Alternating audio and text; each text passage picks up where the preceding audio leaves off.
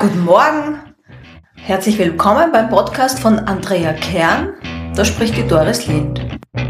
Der erste Tipp ist wirklich, sich zu überlegen, ob man wirklich, wirklich, wirklich selbstständig sein. Das war für mich eines der größten Learnings überhaupt, mhm. dass man halt manchen Vorleistungen gehen muss, äh, darf, dass etwas aufgeht.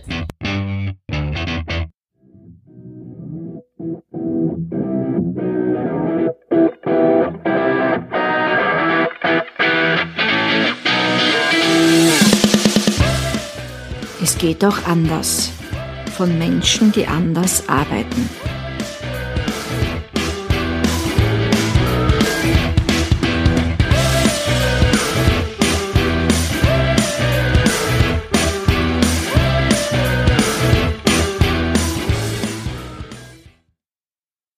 Mein heutiger Gast ist der Überzeugung, dass Worte wirken. Sie schreibt auf ihrer Website, schon oft habe ich mich gefragt, wo die Wörter eigentlich herkommen. Fallen sie vom Himmel geradewegs in meinen Kopf oder gibt es dort einen Textfluss, aus dessen Tiefe die Wörter auftauchen? Und wer gibt ihnen dafür das Zeichen? Ist es die Berührung meiner Finger mit der Tastatur? Herzlich willkommen, Doris Lind. Schön, dass du da bist. Vielen Dank für die Einladung. Freut mich, dass ich da bin. Danke. Doris Lind ist am allerliebsten im kommunikativen Element. Lesen und Schreiben sind ihre Lieblingsbeschäftigungen. Schon in der Schule schrieb sie die längsten Aufsätze und am Familientisch hielt sie die glühendsten Reden. Sie war Leiterin der Presseabteilung des Universalmuseums Joanneum, Projektmanagerin bei Graz 2003 Kulturhauptstadt Europas Producerin in der Werbeagentur der I-Punkt, Literaturrezensentin bei 1001 Buch, Kunstvermittlerin, Buchverkäuferin, Redakteurin, Telefonistin, bevor sie sich im März 2010 als Texterin selbstständig machte. Sie hat sich dabei auf Corporate Language spezialisiert. Ja, liebe Doris, bei der Vorbereitung zu diesem Podcast habe ich beim Wort Texterin gestockt. Wie nennst du dich selbst? Texterin, Autorin, Textarbeiterin?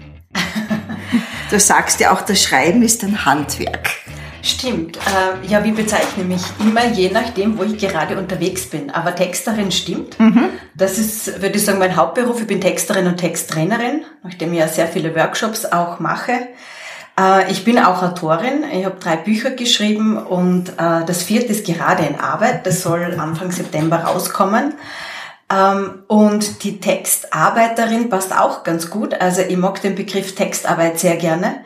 Äh, der kommt auch so vor auf meiner Website, weil ähm, es tatsächlich Arbeit ist. Ähm, und das zu vermitteln schadet, glaube ich, nicht. Und es ist, wie du angesprochen hast, natürlich auch ein Handwerk. Also von diesen Texten, von denen ich rede oder die ich produziere, die sind ja im beruflichen Kontext und das ist einfach ein Handwerk, das gewissen Regeln folgt und ja, auch eine Art von Arbeit ist. Also stimmt eigentlich alles drei, was ich gesagt habe. Es stimmt alles drei. Also wenn man mich fragen würde, was ich beruflich mache, dann sage ich als erstes Texterin, mhm. Texttrainerin, dann kommt noch die Literaturmanagerin, mein, mhm. mein, mein zweites großes Standbein. Äh, bei mir dreht sich einfach alles um das Wort. Super. Ich habe mir da äh, hingeschrieben Stichwörter. Corporate Language mhm. und Hotelbibliothek. also vielleicht erklärst du mal kurz, was ist Corporate Language? Also ich kann mir schon ein bisschen was drunter vorstellen, aber die Hörerinnen und Hörer vielleicht nicht. Und das, was mich natürlich ganz toll äh, interessiert, äh, du richtest auch Hotelbibliotheken ein. Mhm. Kannst du auch mal was davon erzählen? Super, finde das. Ja, das ist eh, also das sind wir eh vielleicht schon mitten im Thema drinnen. Das ist der große Vorteil der Selbstständigkeit, dass ich einfach so unglaublich viele unterschiedliche Seiten leben kann, von mir ausleben kann, ausdrücken kann, verwirklichen kann. Ähm, wie schon vorhin gesagt, ähm, im Zentrum steht das Wort. Also bei mir dreht sich einfach alles um das Wort. Äh, ich habe Germanistik studiert und wie du in der Einleitung so schön gesagt hast, äh, Lesen und Schreiben sind meine Lieblingsbeschäftigungen, seit ich lesen und schreiben kann. Und von dem her war es irgendwie ganz logisch, dass aus dem dann auch ein Beruf wird. Ähm, und in der Textarbeit, also als Texterin, ja, wie du sagst, die Corporate Language, ich sage das oft, das sind einfach die richtigen Worte für Produkte, Dienstleistungen, Unternehmen, Marken. Wir haben bis zu einer halben Million Wörter in der deutschen Sprache und nicht alle passen zu dem, was ich jetzt mit meinem Unternehmen äh, verkörpere oder mit einem Produkt äh, will oder mit einer Dienstleistung will. Und die Corporate Language ist einfach sowas wie äh, das Corporate Design, also das visuelle Aussehen eines Unternehmens. Das leuchtet ja vielen ein mittlerweile, mhm, mhm. dass man ja Farben definiert, dass man ein Logo hat.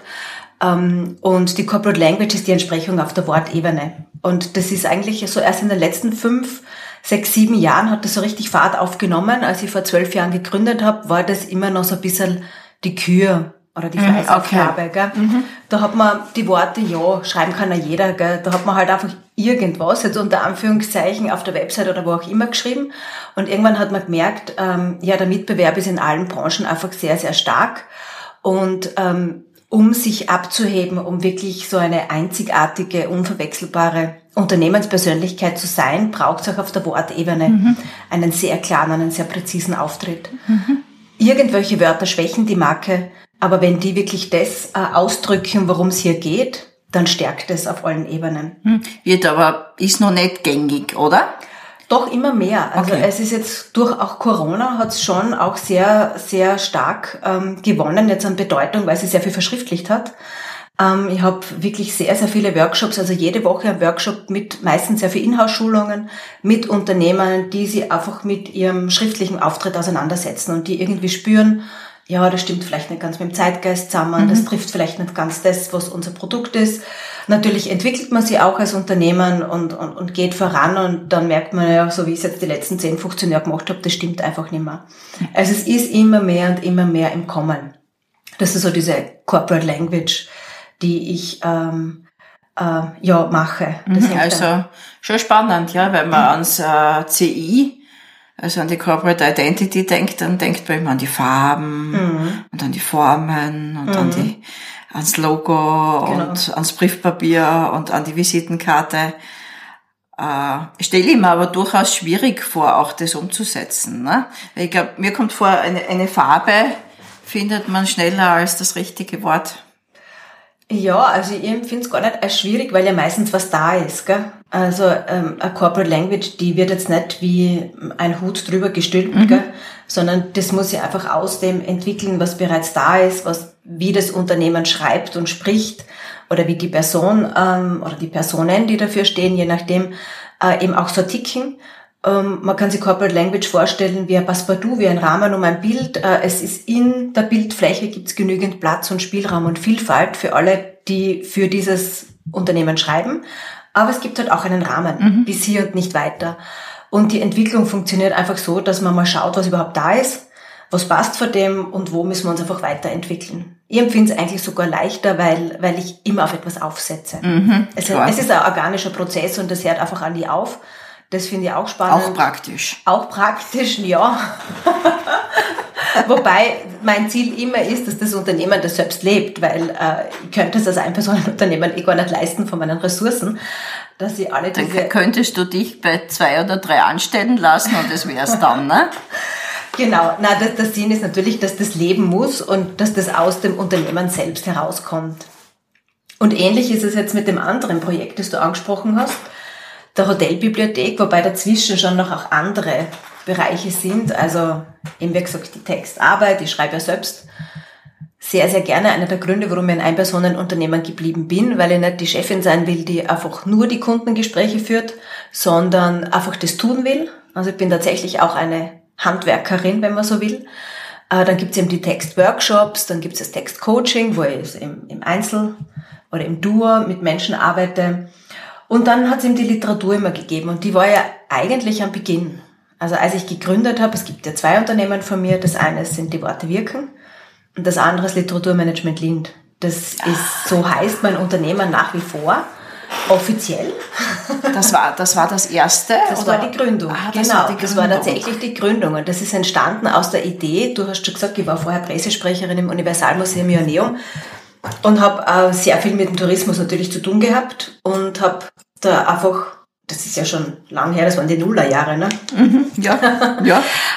äh, damals schon gemerkt, dass so ähm, ja, der Spa-Bereich reicht nicht mehr aus. Was soll man denn bieten? Vor allem in der Steiermark in Österreich, jetzt in einem Hotel. Gell? Ähm, und äh, irgendwie ist dann so im Kontakt aus dem Tourismus das entstanden, dass immer mehr Menschen im Urlaub natürlich lesen ähm, und etwas mit diesen Büchern tun wollen. Und angefangen hat es mit dem, dass ich Konzepte gemacht habe für Literaturveranstaltungen in Hotels, aber nicht nur, ich habe auch Literaturbühnen bespielt. Das war so in, den, in der ersten Dekade meiner Selbstständigkeit. Habe auch Literaturveranstaltungen relativ viel moderiert. Durch Corona natürlich jetzt alles eingeschlafen. Äh, das ist wieder der Vorteil eben, wenn man so vielseitig aufgestellt ist, dass wenn ein Bereich wegfällt, kein Problem, es gibt genügend andere äh, Tätigkeiten. Und ähm, ich habe vor einem Museum gearbeitet und mich fasziniert das Kuratieren von etwas. Also mhm. einfach eine Auswahl anzubieten. Ähm, das, es erscheinen jährlich ungefähr 70.000 Titel im deutschsprachigen Raum. Welche sind interessant? Und welche passen eben, und das sagen wir wieder, ähnlich wie bei der Corporate Language, welche passen zu einem Hotel, zu den Gastgebern innen, äh, mhm. äh, zu den Gästen, mhm. zu dem Ort, an dem dieses Hotel ist. Das ist ein Unterschied, ob das Hotel in New York ist oder irgendwo in einem abgelegenen Seitental in Kärnten oder am Fuße eines Bergs in den Dolomiten mhm. beispielsweise. Mhm. Ähm, und mein erster wirklicher Kunde in dem Bereich war im Jahr 2014 und 10 habe ich gegründet. Da sind wir dann schon vielleicht bei weiteren Fragen, was braucht, ja, genau. um erfolgreich zu bleiben. Ich glaube, es braucht einen langen Atem. Aber vielleicht noch vorher, was tue ich dort? Also mittlerweile sind meine Kundinnen und Kunden vor allem in Südtirol. Das hat sich einfach so ergeben. Ähm, äh, werd in, also ich habe noch nie äh, insgesamt in meinem Unternehmen wirklich Akquise betrieben. Ich werde entweder ähm, empfohlen oder gefunden.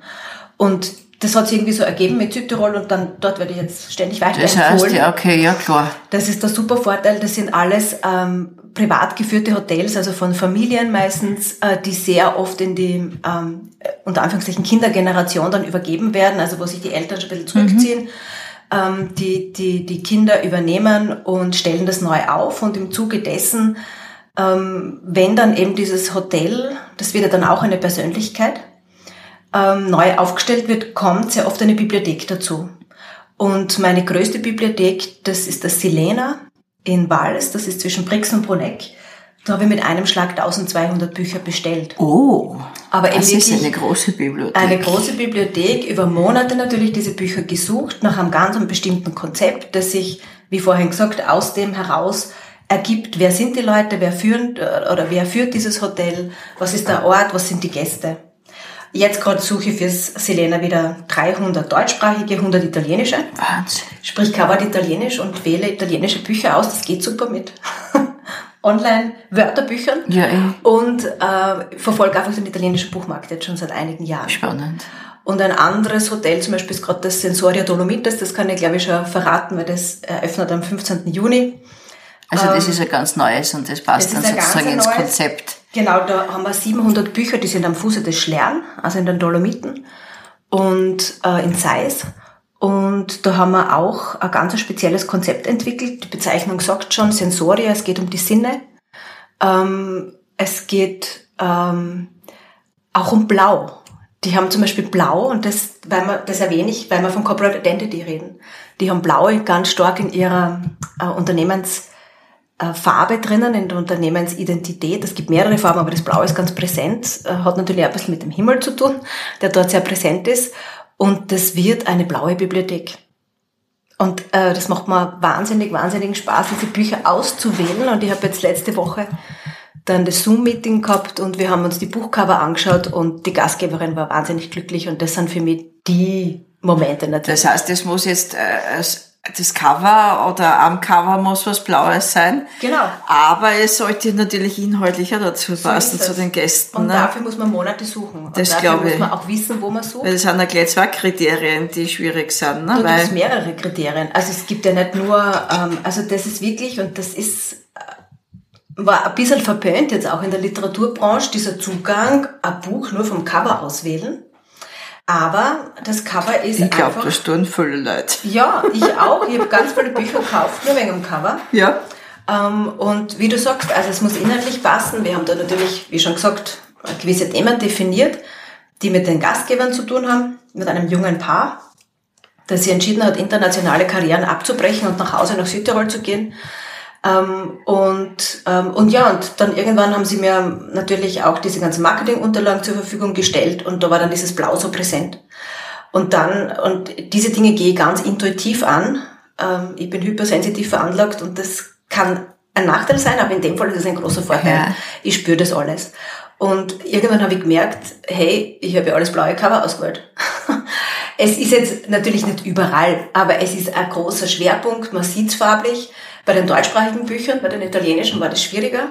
Die, die schauen vom Cover komplett anders aus ticken optisch ganz also anders. Also die haben ganz andere optische Konzepte ganz als unsere andere, Verlage. Ganz anders. Mhm. Also die, da gibt's nur ganz wenige Bücher, jetzt auch in der Übersetzung, die das gleiche Cover haben, sondern das Volk, das würde man niemals erkennen. Niemals. Es war für mich ganz spannend, dass dieser Buchmarkt optisch komplett mhm. anders tickt. Spannend. Mhm. Also das ist die Hotelbibliothek. Ja, ja, aber da, ich glaube, da bist du aber allein auf weiter Flur, oder? Ja, also relativ allein. Ich meine, natürlich machen das manchmal Buchhändlerinnen und Buchhändler äh, mit. Ähm, manchmal machen es ein bisschen so Agenturen, Marketingagenturen mhm. oder Brand mhm. Identity Agenturen mit.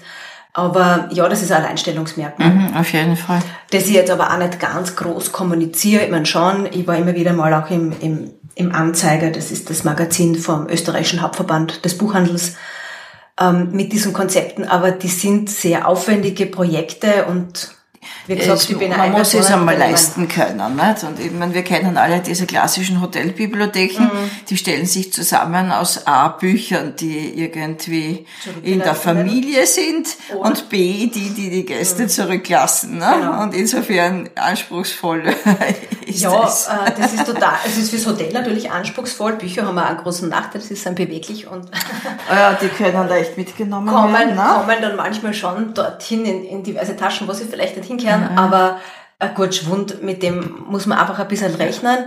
Aber ähm, das sind natürlich auch Hotels, äh, die von Menschen geführt werden, die selbst lesen und deren ja. Bücher erwehrt sind und die das ihren Gästen äh, mitgeben wollen. Und die Bücher sind letztendlich ähm, nichts anderes als eine Visitenkarte der Gastgeberinnen und Gastgeber auf Buchebene. Mhm. Die zeigen mit diesen Büchern, die ich für sie auswähle, wer sie sind, was ihre Haltungen, Werte und so weiter sind. Mhm. Mhm. Ja, und da habe ich noch einen neuen, ganz schönen Kunden, den darf ich aber noch nicht verraten, weil es noch nicht kommuniziert ist, aber mein erstes Hotel in Kärnten. Ah, ja, nö, gut, von Südtirol nach Kärnten, es schlagt dann genau, aus regional. Es war ne? so weit weg und, ja, und da gibt es tatsächlich Verbindungen, ja. Ja, aber ich finde das auch sehr, also ich habe der Website nochmal genau angeschaut und dann habe ich mir gedacht, ja, das ist was, mhm. was man nicht oft hört und was man sich also richtig gut vorstellen kann, mhm. ja. Das ist wunderbar. Also das ja. sind wirklich die, die Traumjobs. Ja, äh, diese Suche der Bücher. Aber wenn wir vorher von den sozialen Medien geredet haben, da brauche ich ganz dringend die sozialen Medien. Also das folge auch unglaublich vielen äh, Buchbloggerinnen und Bloggern, die dann auch Raritäten vorstellen, weil so eine Bibliothek, die, die muss ein ausgewogener Mix sein. Also das muss natürlich etwas bieten, was man kennt, aber sehr, sehr viel, ähm, was man nicht kennt. Weil das erwartet man sich vom Urlaub. Dass naja, du kannst diese tausend Bücher, die du da kaufen musst, ja nicht alle kennen, persönlich. Ne? Das ist fast unmöglich. Äh, ich kenne sie nicht alle persönlich, aber ich habe in jedes Buch hineingeschaut. Ja. Ähm, und viele von denen kenne ich aber tatsächlich. Mhm, ja, das glaube ich schon. Ne? Du, als, als, äh, du, du, du schreibst und liest, seit du das ja. kannst, ja. da ja kommt schon was zusammen. Ne? Es kommt was zusammen, wobei ich schon versuche, also das, das sind total aktuelle Bibliotheken, also das Sensoria Dolomites hat jetzt Bücher aus dem Jahr 2020, 21 und 22. Da gibt es nur ganz, wow. ganz wenige, die älter sind. Äh, die ich, ich bin schon der Meinung, dass Bücher länger leben dürfen sollen. Mhm. Also ich empfehle auch auf meinem Bücherblog, auf der Website, immer wieder mal Bücher, die ein paar Jahre alt sind, ähm, wenn es es noch gibt und wenn ich äh, finde, dass die super sind. Aber das sind schon aktuelle Geschichten. Mhm. Nur ich habe keinen Fernseher und ich lese abends. Ja, richtig. Da kommt, da schon, kommt schon ein bisschen was zusammen, ne? wenn man genau. so was man so normalerweise vor Netflix mhm. und Co. verbringt, in Bücher ummünzt. Genau. vor Da, allem, da gibt's ja den Durchsatz. da gibt's einen Durchsatz und vor allem äh, einen wirklich Durchsatz. Ne? Ja, genau, passt. Zufällig. Nein, vor allem bin ich, ich bin ja relativ viel unterwegs und jetzt auch mit meinen Workshops immer wieder in anderen Städten und so und wo auch immer möglich ist, ich falle in jede Buchhandlung ein, was nur irgendwie geht, weil Buchhändlerinnen und Buchhändler ja auch, also gerade die kleinen geführten, gell, die privat geführten, äh, die unabhängigen Buchhandlungen, ähm, die präsentieren ihre, ja, ihre eigenen Tipps, ihre Ja, eigenen Empfehlungen und folge auf Instagram auch, ich weiß nicht wie viel Buchhandlungen von Hamburg bis weit in den Süden und da, da bin ich halt auch immer auf der Suche, ja. Ja, sicherlich. Und äh, eine Empfehlung von einer anderen Buchliebhaberin kann man schon mal folgen, ne? Ja, man kann sich das einmal anschauen. Äh, aber da war jetzt ein Buch, das wahnsinnig gefeatured worden ist. Einfach überall war das aufgetaucht. Ich war in der K-Woche in Dubrovnik und sogar dort ist es mal in der Buchhandlung. Die haben das gleiche Cover gehabt, sofort entgegengesprungen in kroatischer Übersetzung. Und man dachte, das muss ich jetzt einmal unbedingt lesen. New York, eins Bestseller, was kann das sein? Aber es hat mich enttäuscht ist viel gesagt, aber es ist jedenfalls diesen, diesen Hype nicht wert. Äh, Und das ist etwas, was mich sehr stört an der Branche, dass immer nur ganz wenige Bücher den riesengroßen Auftritt kriegen. Und da habe ich einfach die super Möglichkeit mit den Hotelbibliotheken und meinen Auftraggeberinnen und Auftraggebern, weil die zahlen das ja schließlich, ähm, dass wir einfach ein bisschen mehr zeigen können. Ja, richtig. Und die Auftraggeberinnen, wenn du sagst, die lesen ja selbst, Mhm. die haben ja, die verstehen das ja auch, dass da jetzt nicht die Bestseller der letzten drei Jahre drinstehen. Mhm, Wir haben schon besser natürlich drinnen, aber nicht nur. Ja, wenn sie, wenn sie, wenn sie dem Anspruch entsprechen, ne? Genau, genau. Ja. Also das ist ein bisschen die Bandbreite. Aber es ist sehr spannend, einmal von der Seite das zu, be zu, zu beobachten. Wie war dein Weg in die Selbstständigkeit und dein Weg dann bis zu diesem Punkt jetzt? Ja, der Weg in die Selbstständigkeit, da gibt's einen Gründungsmythos. Ah, es gibt einen Gründungsmythos, das ist selten. Äh, ja, es gibt einen Gründungsmythos. Ich war ja, du hast eh schon erwähnt, auch davor eigentlich immer in Wortberufen tätig. Also gerade in meiner Rolle als Pressesprecherin vom Universalmuseum Joanneum habe ich ja schon sehr viel selbst geschrieben. Und da habe ich damals schon gemerkt, dass mir das wahnsinnig Spaß macht und dass das etwas ist, was ich forcieren möchte. Ähm, und das ist dann auch einer der Gründe gewesen, warum ich dann gewusst habe, also ich wollte ganz, das, das Joanneum ist nach wie vor eine wahnsinnig faszinierende Institution, dieses Museum mit dem Ganzen, was da dazugehört, dieses wirklich Universale.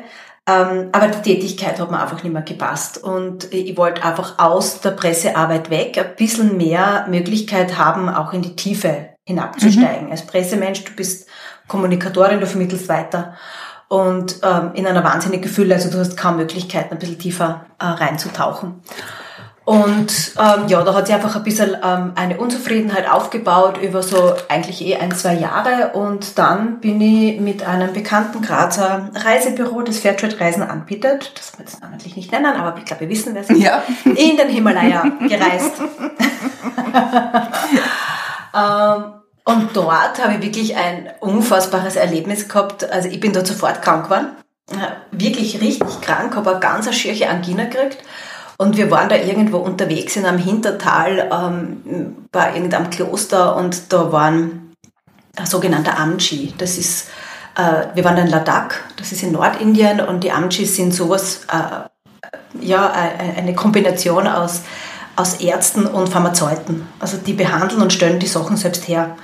Und der hat, ähm, es war total faszinierend, richtig spirituelles Erlebnis. Der hat mich, ähm, war so ein bisschen eine Mann-Frau-Geschichte natürlich auch ein bisschen schwierig, so mit der Frau aus dem Westen, ähm, die zu behandeln. Ähm, der hat mir weder berührt, noch hat er in meinen Hals hineingeschaut und hat mir nur mit Handzeichen bei sich selbst gezeigt, wo es mir wehtut und das hat alles gestimmt. Und hat mir drei Kugeln gegeben und hat gesagt, bitte Achtung, also die erst im Hotel nehmen.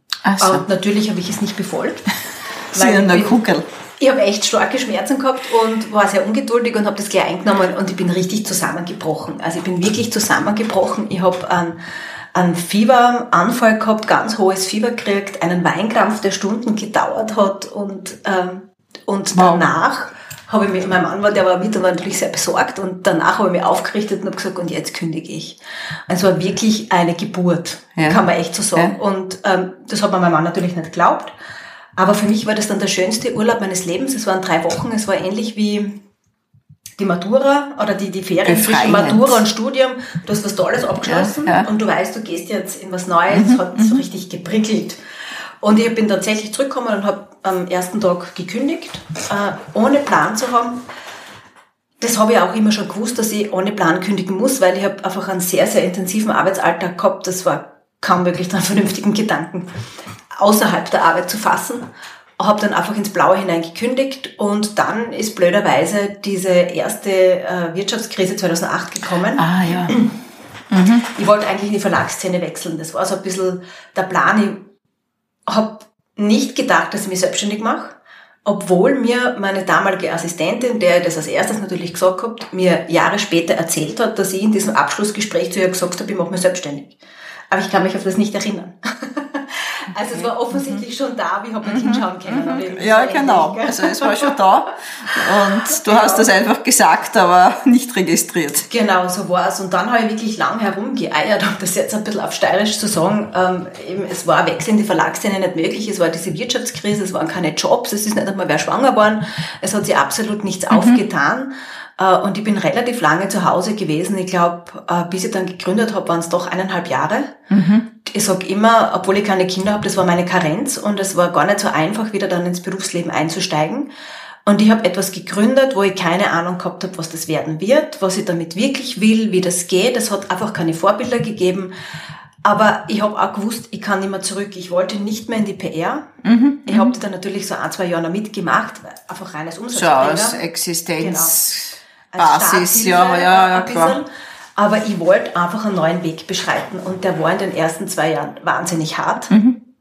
Das war auch relativ schnell klar, dass es mit der Literatur alleine nicht reicht. Also, dass ich damit vielleicht mehr Miete bezahlen kann, aber nie auf Urlaub fahren kann. Und dann war irgendwie so, ja, eh nach einem guten Jahr, da hat man dann gedacht, so was noch? Ich meine, das...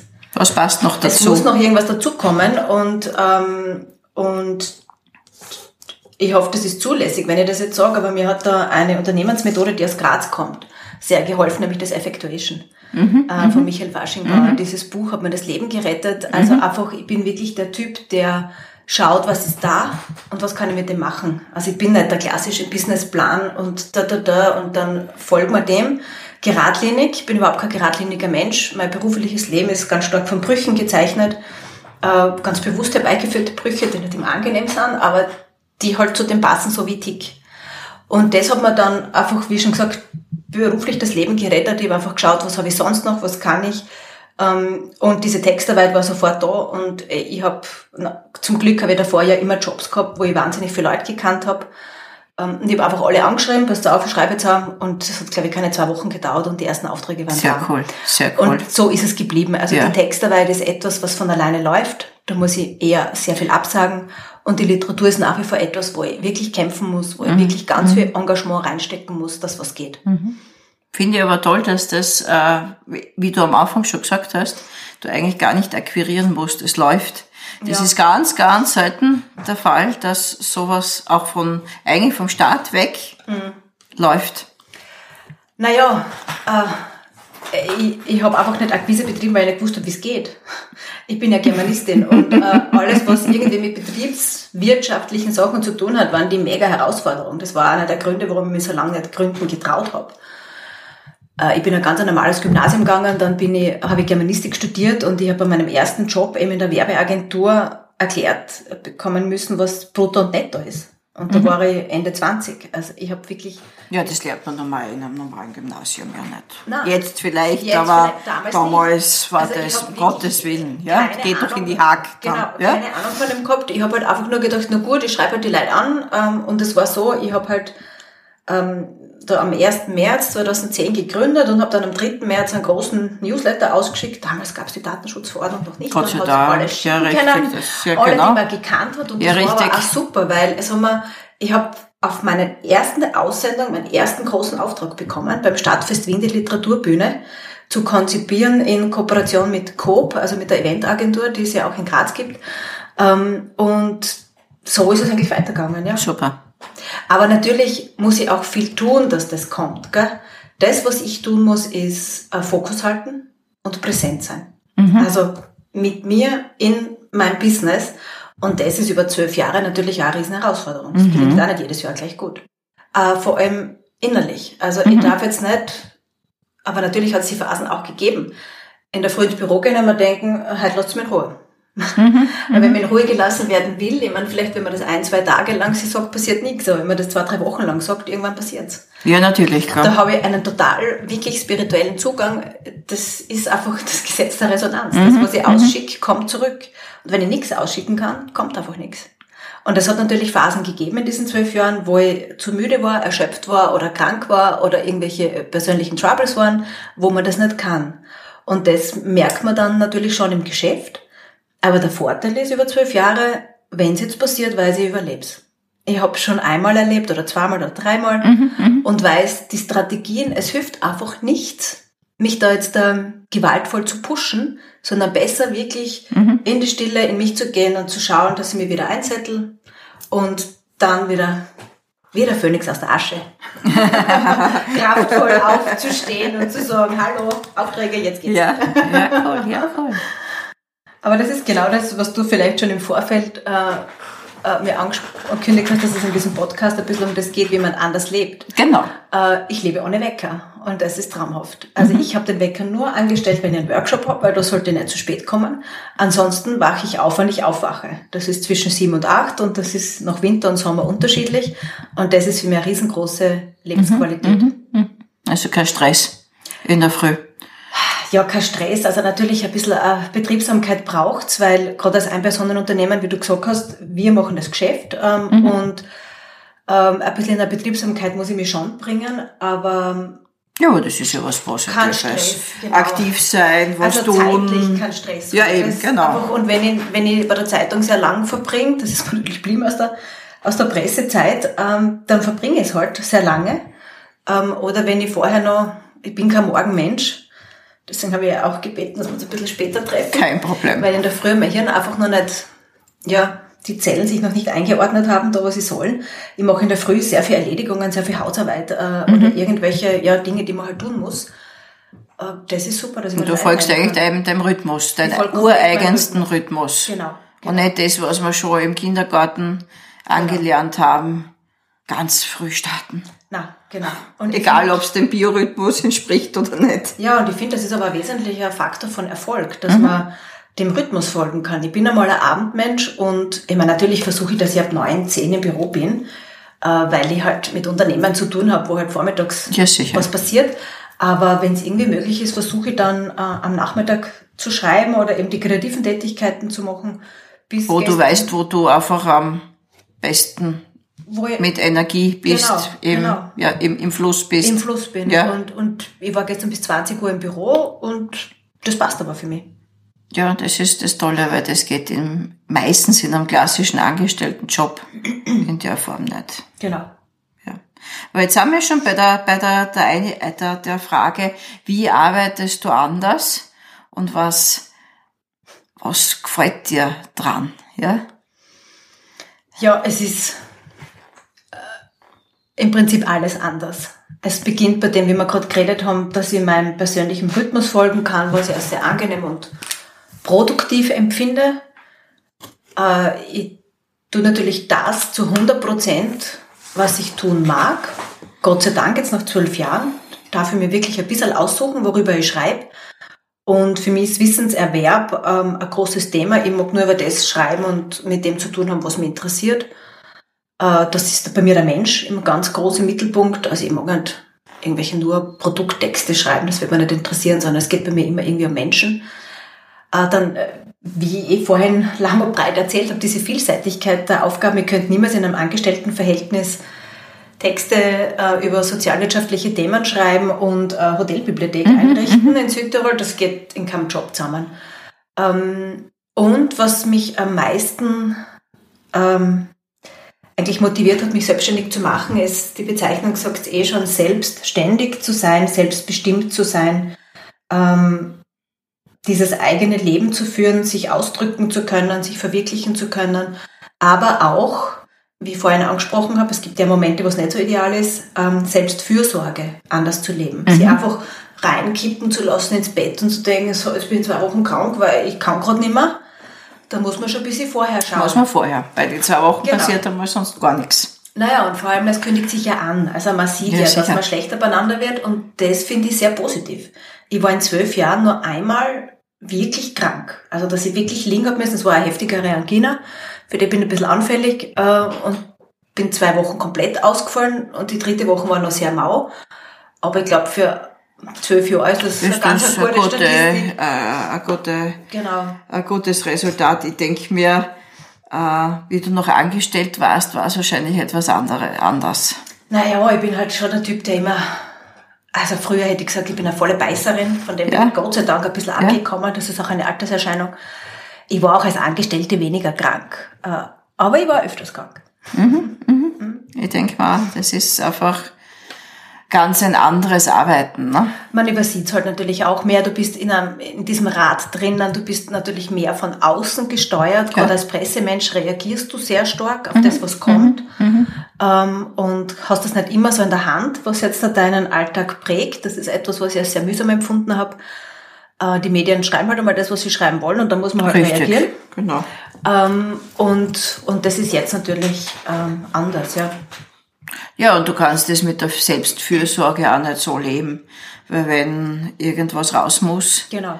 Weil als Selbstständige kannst du es noch so planen. Ne? Du hast dann Genau, eine Flexibilität, ob du mal einen halben Tag oder einen Tag irgendwie dich zurückziehst, dafür halt am nächsten Tag dafür für intensiver Genau. arbeitest, Genau.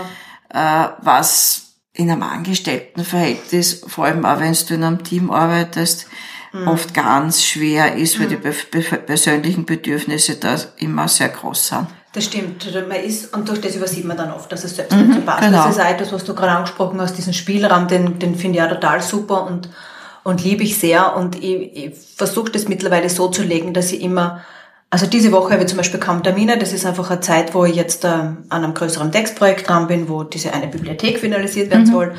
Letzte Woche, nächste Woche habe ich sehr viele Termine, habe ich sehr viele Workshops wieder und versuche mir das einfach so zu legen, dass ich dann halt eine Woche habe, wo volle Bulle Gas geben wird, wo ich sehr im Außen bin und dann wieder einfach eine Zeit, wo ich im Büro an dem dranbleiben kann und muss, letztendlich auch, dass fertig wird.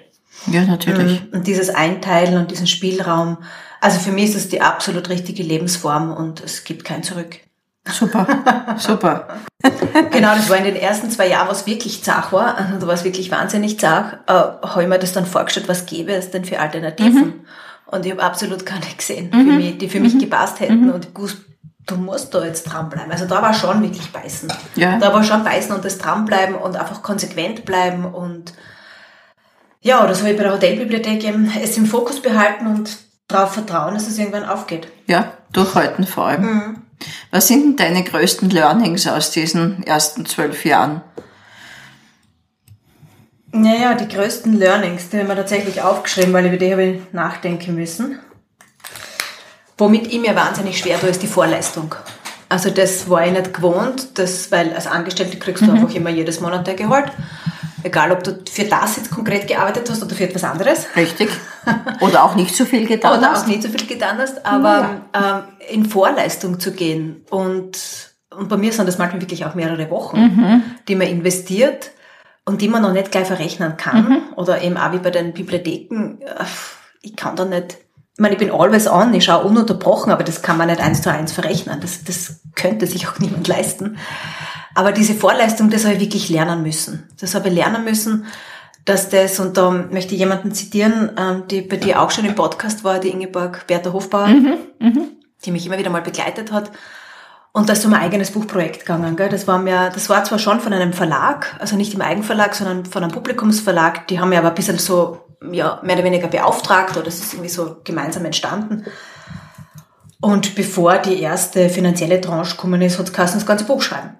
Ja. Und das war schon ein bisschen für mich damals, da war ich gerade fünf oder sechs Jahre selbstständig und habe das so nicht gekannt noch. Und ich war irgendwie nicht bereit, das zu leisten. Und Ingeborg hat das dann verglichen mit einem Ofen. Den man, da muss man mal zuerst Holz suchen gehen und dann muss man mal einheizen und dann wird es vielleicht einmal warm. Und dann muss man sozusagen kommt was, ja, und da muss man aber auch nachlegen. Also, und, und das war für mich eines der größten Learnings überhaupt, dass man halt manchmal in Vorleistung gehen muss, äh, darf, dass etwas aufgeht ja, stimmt. dass etwas aufgeht. Und das habe ich jetzt mehrfach gemacht und das ist immer aufgegangen. Es hat sich auch immer finanziell wieder reingespielt.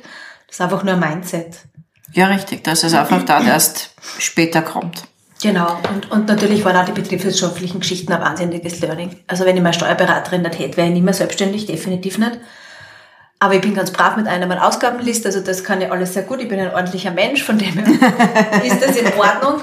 Aber so, ähm, ja, wie sie das dann ableitet, noch, noch, noch was sie Einkommensteuern, Umsatzsteuern, wie ist das mit der Sozialversicherung, mit dem, wenn du einmal mehr verdienst, dann zahlst du das zwei Jahre später, mhm. äh, da muss ich vielleicht ein bisschen mehr zurücklegen, mhm. äh, hätte ich nicht gedacht jetzt, weil man ja das immer zeitversetzt alles erlebt. Das, da waren auch ein paar bittere Momente dabei, wo man dann ziemliche Nachzahlungen hat und sie denkt, um Gottes Willen, wie geht das? Aber es geht. Es, es geht, es, es ist ein anderes System geht. natürlich. Es ist ein anderes System, genau. Ähm, ja, wo mal wenig, wenig im Töpfchen ist, wo mhm. mal ganz viel im Töpfchen ist, genau. wo dann irgendwer ganz viel von den Töpfchen wieder zurückverlangt. Mhm.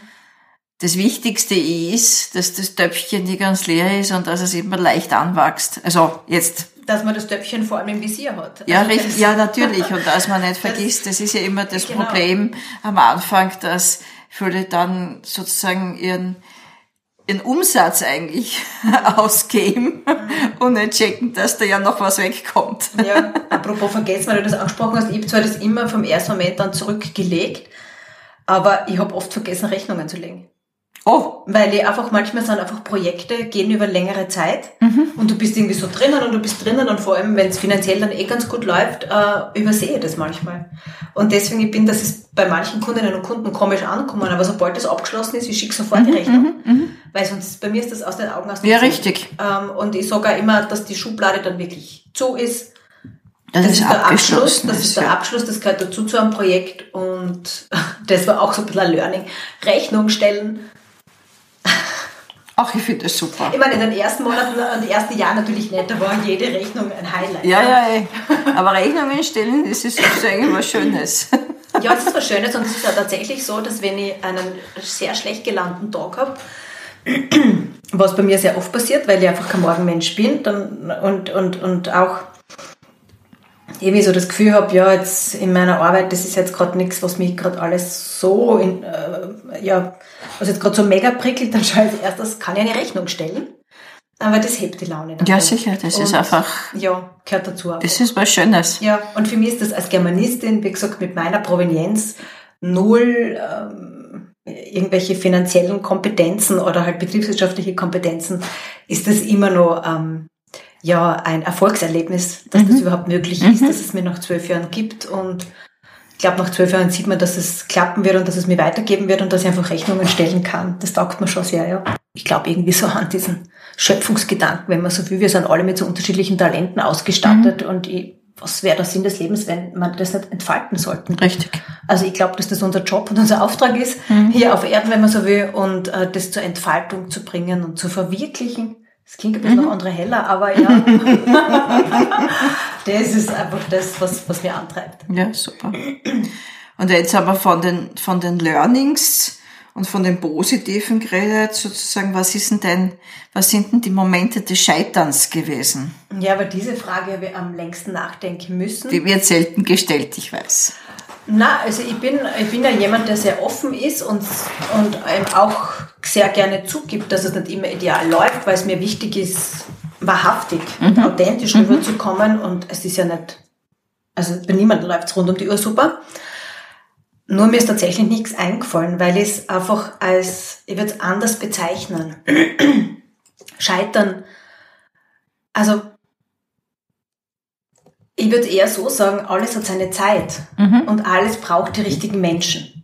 Man könnte vielleicht sagen, es war eine Art von Scheitern, dass ich ähm, mit etwas gegründet habe, mit diesen Literaturkonzepten, was dann vier Jahre später erst die erste Hotelbibliothek mhm. gekommen mhm. ist. Ähm, die war natürlich auch im Plan immer mit drinnen. Aber es war irgendwie der Zeitpunkt noch nicht gekommen. Die Hotels waren nicht so weit. Ich habe vielleicht es auch nicht äh, noch geschafft, diese Leistung als Leistung darzustellen, äh, es dementsprechend zu verkaufen, wenn man so will. Ja, man kann es als Scheitern sehen oder vielleicht war es notwendig, einfach diese Schritte zu absolvieren. Und mhm. ich übersehe ganz gern die Schritte, weil ich so ungeduldig bin, mhm. sehr zielorientiert mhm. und dann übersehe, dass das Fundament noch nicht da ist. Mhm. Es hat schon auch Projekte gegeben, die dann nicht ganz so glücklich geendet haben, wo man oft gemerkt hat, das war einfach die falsche Menschenkonstellation. Ja. Mhm. Die, die, richtigen Menschen im Boot zu haben oder mit denen man zusammenarbeitet an einem Projekt, das ist ein riesiger Erfolgsfaktor. Und ich bin immer wieder an Menschen geraten, wenn man so will, wo das einfach nicht gegeben war, mhm. wo man sich jetzt auch nicht ähm, ja, wachsen hat lassen, sondern eher so ein bisschen gegenseitig torpediert hat. Da sind schon nicht ganz so tolle Sachen passiert. Man könnte es als Scheitern sehen oder eben als die Erkenntnis, dass man zu den richtigen Menschen kommen muss, damit etwas oder dass die richtigen Menschen gemeinsam einen Spirit entwickeln, eine Dynamik entwickeln, die sehr viel zum Erfolg von einem Projekt beiträgt. Mhm. mhm. Das würde ich sagen, waren so vielleicht scheiternde Momente. Führst du jetzt ganz was, ganz was anderes? Ein, immer eine, kurz vor Schluss eine, ein, ein, ein Hakenschlag. Ja? Äh, führst du deiner Meinung nach ein gutes Leben? Ja, also nicht 365 Tage im Jahr und auch nicht immer 24 Stunden am Tag wie schon vorhin gesagt, ich möchte nicht verhehlen, dass es schwierige Momente gibt in der Selbstständigkeit, aber in Summe, ja, führe ich ein gutes Leben. Ich würde sogar sagen, ein sehr gutes Leben. Mhm, super. Sehr gut. Ich glaube, du hast ausreichend ausgeführt vorher, warum das so ist. Genau. Und jetzt frage ich, obwohl du ja eigentlich schon ganz viele Tipps weitergegeben hast. Äh, vielleicht hast du ja zufällig noch ein paar Gedanken darüber gemacht, über diese Frage. Was würdest du den Hörerinnen und Hörern gerne mitgeben aus deiner, aus deinen Erfahrungen, die du gemacht hast? Ja, ich glaube, so der erste Tipp ist wirklich, sich zu überlegen, ob man wirklich, wirklich, wirklich selbstständig sein will. Mhm. Weil das ist nicht nur ein Businessmodell, das ist ein Lebensmodell. Und das muss einfach zur Person passen. Und wenn das nicht zusammenstimmt, dann wird es entweder sehr, sehr mühsam oder mhm. einfach nicht erfolgreich. Das ist so das Erste, was man vielleicht überlegen sollte. Meinst du, man kann das lernen, selbstständig zu sein?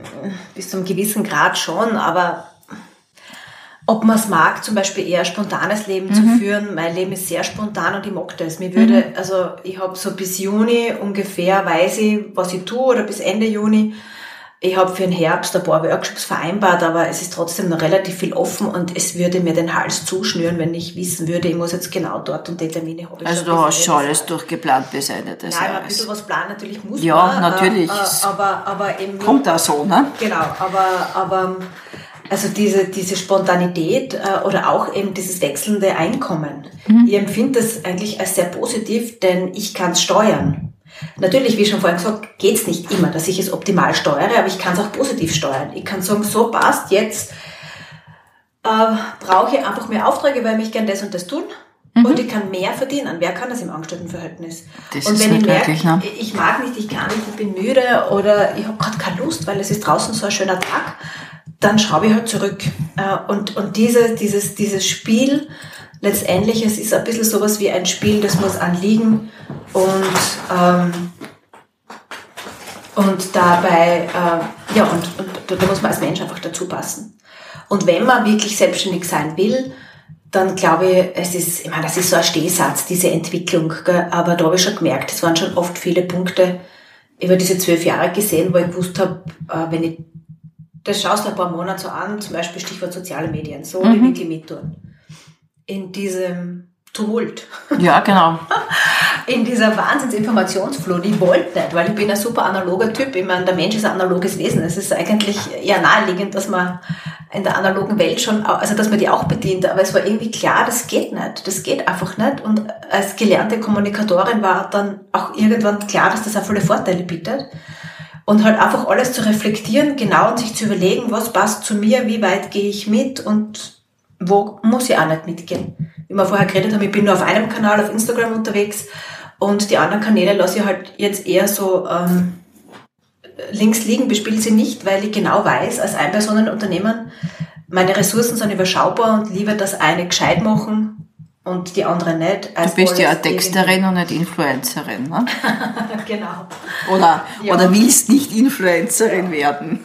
und ein bisschen schon, also dieses konsequent sein, motiviert sein, ambitioniert bleiben, ich glaube, das macht schon was aus, so diesen kleinen Spirit, gell? der mhm. dann so dieser mhm. Funke, der es irgendwie ausmacht. Je nachdem natürlich, was für Business das man hat, aber als Trainerin ist es schon wichtig, dass man Spirit hat und dass man das ja man muss in irgendeiner Form die Form die Leute unterhalten genau Na, auch wenn das natürlich Informations- und, und, Ja. Know-how-Weitergabe ist aber du bist im Infotainment ja richtig also man muss die Leute ja auch diese drei Stunden acht Stunden wie auch immer muss man so entertainen dass sie nicht einfach vor dem Bildschirm oder auch am Tisch was noch schlimmer wäre einschlafen ne? so ist es und dazu wenn man ihnen von Stilkunde erzählt und dass man lieber aktiv statt passiv schreibt das sind nicht die brillanten Dinge Nein, ich nicht. Aber es ist, es ist bei jedem, bei jedem Seminar und bei jedem Training Ja, sind, sind natürlich. einfach diese, diese Theorieanteile, die jetzt nicht so wahnsinnig spannend sind für die meisten. Da muss man irgendwie schauen, dass die Leute halt trotzdem einen Spaß haben und sie Genau. was merken dabei. Ne? Und das ist etwas, um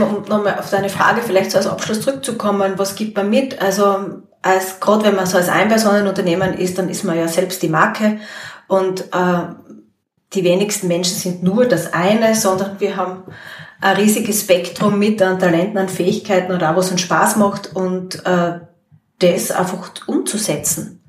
Finde ich positiv. Natürlich gibt es da die Grenze zwischen privat und beruflich nicht, aber die gibt es für mich sowieso nicht, weil ganz bewusst nicht, weil, wie du vorhin gesagt hast, für mich wäre das zu schade, nur einen Job runterbiegen, sondern ich möchte das einfach leben, was mir Spaß macht. Und da gibt es, wenn man sich selbst als Person genauer anschaut, dann unglaublich viele Möglichkeiten, die man im Business einsetzen kann, die man nutzen kann und die dann gleichzeitig gar nicht als Arbeit empfunden werden, weil man alles das ist. Es ist nicht so mühsam, sondern das stimmt. es fällt einem leicht äh, und es geht von der Hand und man kommt authentischer rüber. Schön. Schöner Schlusssatz, schönes Gespräch. Ich danke dir fürs dir. Kommen, für das tolle Gespräch. Ich glaube, da ist ganz viel dabei. Das muss ich mir nämlich auch nochmal anhören. Wahrscheinlich ist für mich einiges dabei. Ich danke dir. Ich danke dir, weil deine Fragen im Vorfeld waren schon fast so was wie eine Unternehmensberatung. Man muss nämlich wirklich ein bisschen nachdenken und in die Reflexion gehen und das hat mir auch ähm, wirklich super was gebracht. Danke nochmal. Dankeschön, danke dir.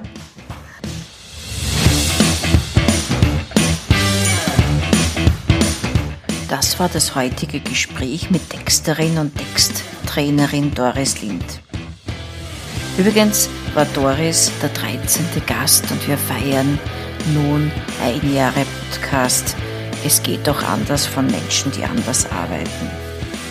Wir haben ein sehr interessantes Gespräch geführt über das Durchhaltevermögen, das Selbstständige haben müssen, über Hotelbibliotheken das ganz andere Leben als Einzelunternehmerin.